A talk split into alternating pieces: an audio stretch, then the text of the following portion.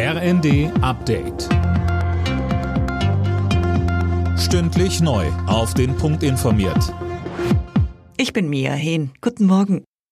Tag 5 der Räumung in Lützerath. Nach den Ausschreitungen gestern hat sich die Lage in dem Braunkohledorf wieder beruhigt. Finn Riebesell, Verletzte gab es sowohl auf Polizei als auch auf Demonstrantenseite. Ja, genau, das Aktionsbündnis Lützerath bleibt, twitterte, dass eine Person sogar lebensgefährlich verletzt wurde und macht die Polizeigewalt dafür verantwortlich. Die Gewerkschaft der Polizei verurteilt wiederum die Demonstranten. Die Versuche, gewaltsam nach Lützerath vorzudringen, seien komplett inakzeptabel, so Landeschef Mertens.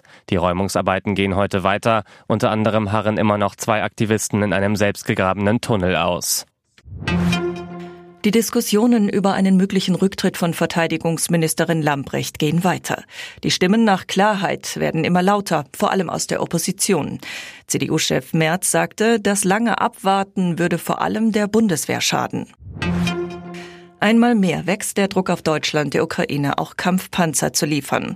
Großbritannien hat Kiew nun zugesagt, Kampfpanzer vom Typ Challenger 2 sowie zusätzliche Artilleriesysteme zu liefern. Sie sollen der ukrainischen Armee dabei helfen, die russischen Truppen zurückzudrängen, sagte Briten Premier Sunak.